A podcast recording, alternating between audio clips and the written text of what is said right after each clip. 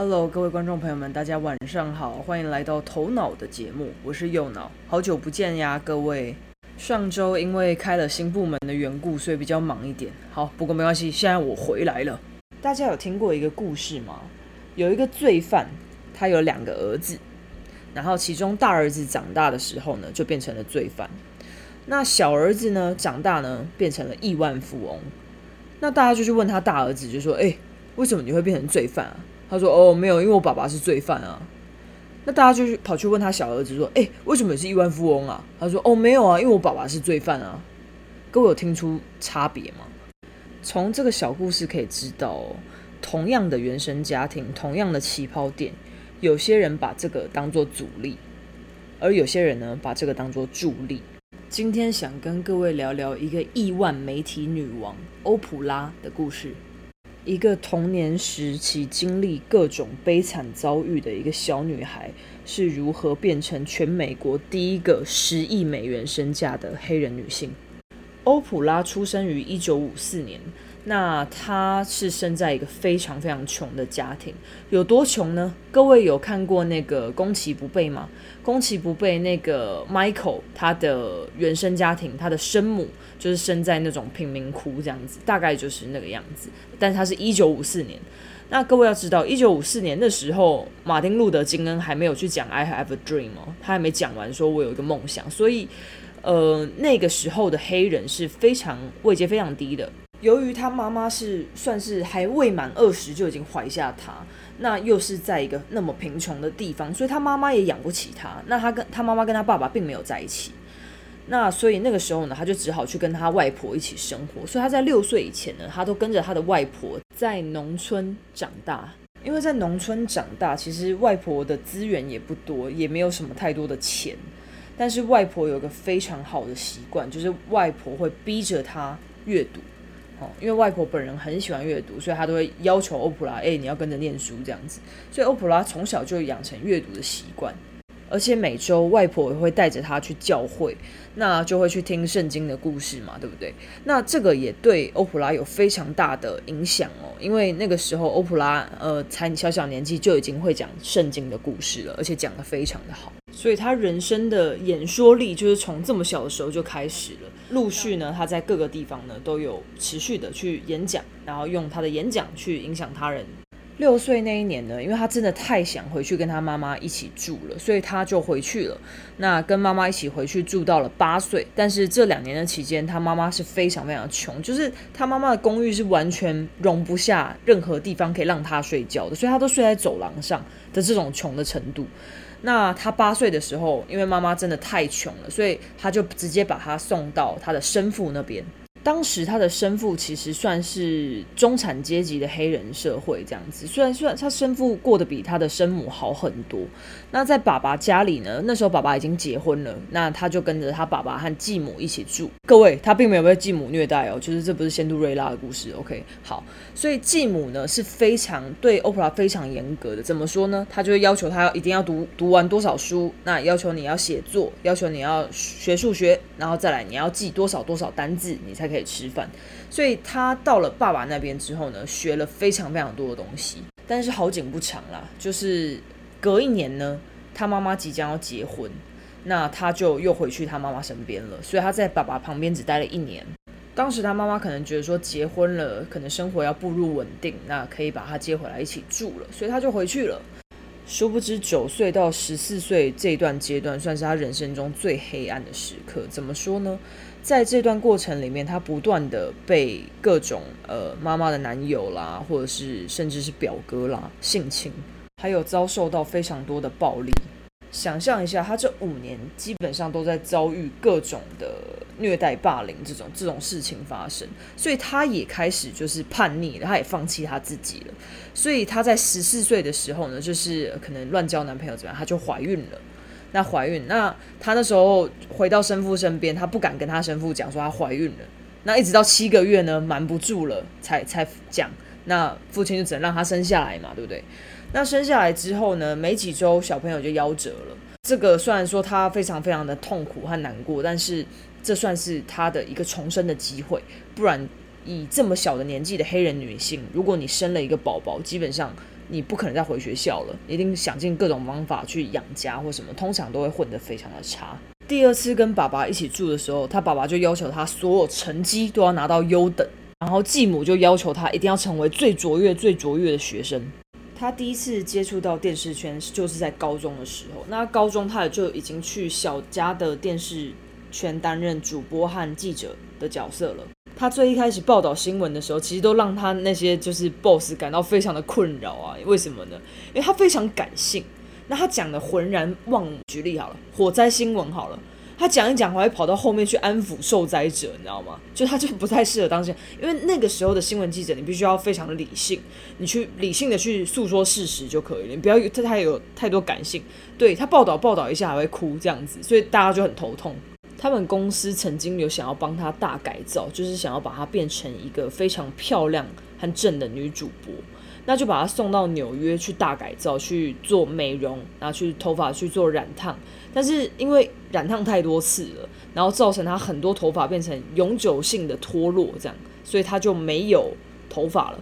所以她有一阵子是光头，然后都戴着假发在播导节目。他原本在主持一个晨间的节目。结果呢，他的男的男的 partner 就很不爽他，为什么呢？因为他很常脱稿，然后很常就是呃很感性什么。那当时的节目大家都希望是理性，然后很淡定的在做一个节目这样子。但是 OPRA 就很感性啊，然后很外放啊这样子，所以他的 partner 非常讨厌他。那最后呢，节目就想说，哦，还是把他换下来好了，把他放到一个很冷门的时段，一个没什么人看的节目。那这样子至少不用付违约金嘛，对不对？那他做不下去，自己会走了这样子。结果没想到呢，他就接手了《早安芝加哥》。一接手完之后呢，就一要成为收视率最高最高的脱口秀节目。然后他的起薪变成了二十二万五千美金。那这也让他开始慢慢的走向富有的过程。两年后，一九八六年，因为老板换人了，所以他就直接把《早安芝加哥》改成大家都知道的《欧普拉秀》。欧普拉秀每周大概会有四千万的观看人次，那各位要知道，这跟 YouTube 的点阅率是不一样的。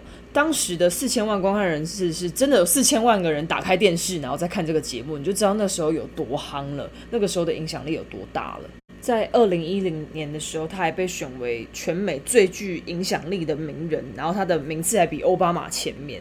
多具影响力呢？就是。奥巴马上他的节目，然后他就帮奥巴马拉了大概一百万的票。欧普拉真的超厉害的。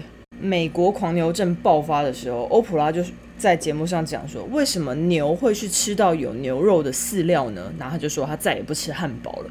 结果呢，美国牛的期货立马跌十趴。名人一句话可以影响整个市场，你就知道他的影响力有多大了。这是不是有点像最近 C 罗在访谈的时候把可乐移出镜头外，然后说不要喝可乐，多喝水？结果呢，可口可乐市值立马蒸发四十亿。在一九九六年，也就是十年后，他就开启了一个读书会，然后这个读书会呢，成功的影响美国，又开启了一个读书的热潮。所以在这个时期，只要你是好的作者、好的书籍，基本上你一上欧普拉就立马卖一百万本。因为光是他的铁粉就有一百万个人。那最有名的例子，大家一定都知道，就是《富爸爸穷爸爸》的作者罗伯特清崎。那当时罗伯特清崎其实他本来就这本书本来就卖的不错了，所以你才上得了欧普拉嘛。那上去欧普拉的节目之后呢，结束之后，欧普拉就跟罗伯特清崎讲说：“我刚刚又帮你卖了一百万本，真的超狂的。”那现在各位到各大书局都可以发现，只要是投资理财的系列。罗伯特清崎的《富爸爸穷爸爸》绝对会在里面，他已经疯狂的畅销了几十年了。那是从当时欧普拉开始的。欧普拉秀有一个最大的特点，就是他很敢去聊一些比较敏感的社会议题，像是当时的同性恋议题、那家暴议题啊，那各种议题他都蛮敢聊的。那最有名的像是大家都听过 Ellen Show 嘛，就是那个艾伦，艾伦他就是上那个欧普拉的节目去出柜的。艾伦出柜的隔天，节目一播出，结果欧普拉秀就收到了各种的谩骂，九百多通电话打电话去骂他，然后叫他滚回非洲啊，讲一些很难听的话，骂他是黑鬼啊，什么什么死同性恋啊之类的。欧普拉秀都这么惨了，那想必当时艾伦更惨。艾伦他那个时候一出柜之后呢，三年没有工作，那是直到三年后开始重新的去把艾伦秀做出来。尽管当时艾伦出柜的事情，他被骂到爆。那欧普拉呢，还是一直专注在自己该做的事情，像是什么呢？像是他每天传达的信念、传达爱、那传达的价值，然后该去讨论的议题要去讨论，他还是不会退让，还是一直做对的事情。这也是为什么欧普拉他的节目非常成功的原因，因为他很具同情心，而且他又充满爱，那又很诚实，所以他成为美国史上最受人爱戴的妇女，然后很多美国女性都非常的爱她。尽管他现在基本上是名利双收了，但是他还是一直在想说，他要怎么样才可以为这个世界做更多的事情。有一次，他受邀哈佛大学毕业演讲，他就讲了一个小故事。他说，他一九九四年遇到一个九岁的小妹妹，那这个小妹妹呢，就是她在募集资金，然后他就希望人们拿出呃身上的零钱呐，几分几角这样子的零钱来募资。那这个募资要干嘛呢？要帮助需要的人。最后募出来的结果是一个九岁的美眉募集了一千美金，那欧普拉就深受感动，就觉得说哇，如果一个九岁的美眉这么有热忱的美眉都可以募到一千块了，那我又可以做到什么样的地步呢？所以欧普拉就从一个很活跃的慈善家变成一个更活跃的慈善家，所以他就跟他的所有观众说：“观众们，我们拿出身上的零钱，呃，这几分几角也没关系，那我们来募资。那募资完之后呢，我们从每一周选出一个。”年轻人让他上大学这样子，所以这个时候天使组织就开始了。结果那一次，最终呢，他们募集了三百万美元的资金，然后帮助非常多人上了大学。这个组织对欧普拉的影响也很大哦，因为欧普拉创立了这个组织之后呢，他在做每一件事情，不管是上节目还是任各个访谈，他都会去想如何才能呃创造更大的价值，帮助更多的人。从此之后，欧普拉就不断的在全世界去新建学校，像是他在二零一二年的时候，他在南非去创造了一个学校，叫做欧普拉女子领袖学院。这个学校呢，就是专门去训练新的领袖出来的。各位要知道哦，他创造这个学校之前，那些学生在可能几年前，他们都是扛着水桶、扛着水，然后到很远的地方去取水，然后过得很穷很穷的生活，然后在南非这样过日子的。但是因为欧普拉创造了学校，让他们有机会可以更往上一步，然后为国家做更多的事情。一直以来，欧普拉的初衷其实都是在于如何能让这个世界更好，不管是用金钱去改变，还是用呃节目的影响力去改变，还是用教育去改变，他一直都想要让这个世界变得更好。其实不止欧普拉，各位可以去想一下哦，现在。身价破十亿美元的人的名人，他们一最一开始的初衷绝对都不是赚大钱，而是创造价值。他们如何可以为这个世界做更多的事情？像是我前面讲戴森也是嘛，IKEA 也是嘛。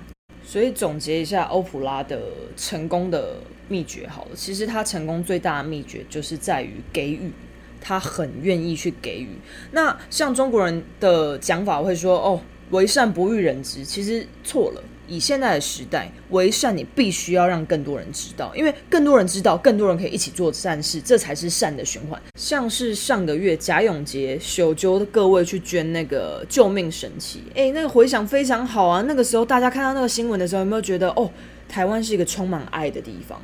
这就是对的，你要让大家知道，你怎么可以偷偷捐呢？这是很健康的事情，这也是欧普拉一直在做的事情。他并没有因为他从小的这些。伤痛、这些挫折、这些不好的经历，而让他停止为这个社会付出。他没有把责任归咎于那件事情，他因为那件事情，他去帮助了更多的人。就像潜能激励大师安东尼·罗宾曾经讲过，他说：“当你体验过人生的极致谷底啊，你才能把别人激励到极致高峰。”完全就是在讲欧普拉嘛。所以各位，不管现在你在你人生的哪一个阶段了都没有关系，只要未来我们有机会遇到可以帮助别人的机会的话，大家不要去放弃，那一定要去帮助别人，多帮助别人，很快乐啦，帮助别人很快乐。像右脑都会定期捐钱，然后捐了钱就觉得很开心。那我觉得几百几千都没有关系，你心意最重要。期许大家持续的付出，持续的贡献。当你付出越多的时候，你会越幸运呐，老天会越眷顾。OK 吗？所以大家一起多做好的事情，说好的话。OK，那今天的节目就到这边，那我们下集再见，拜拜。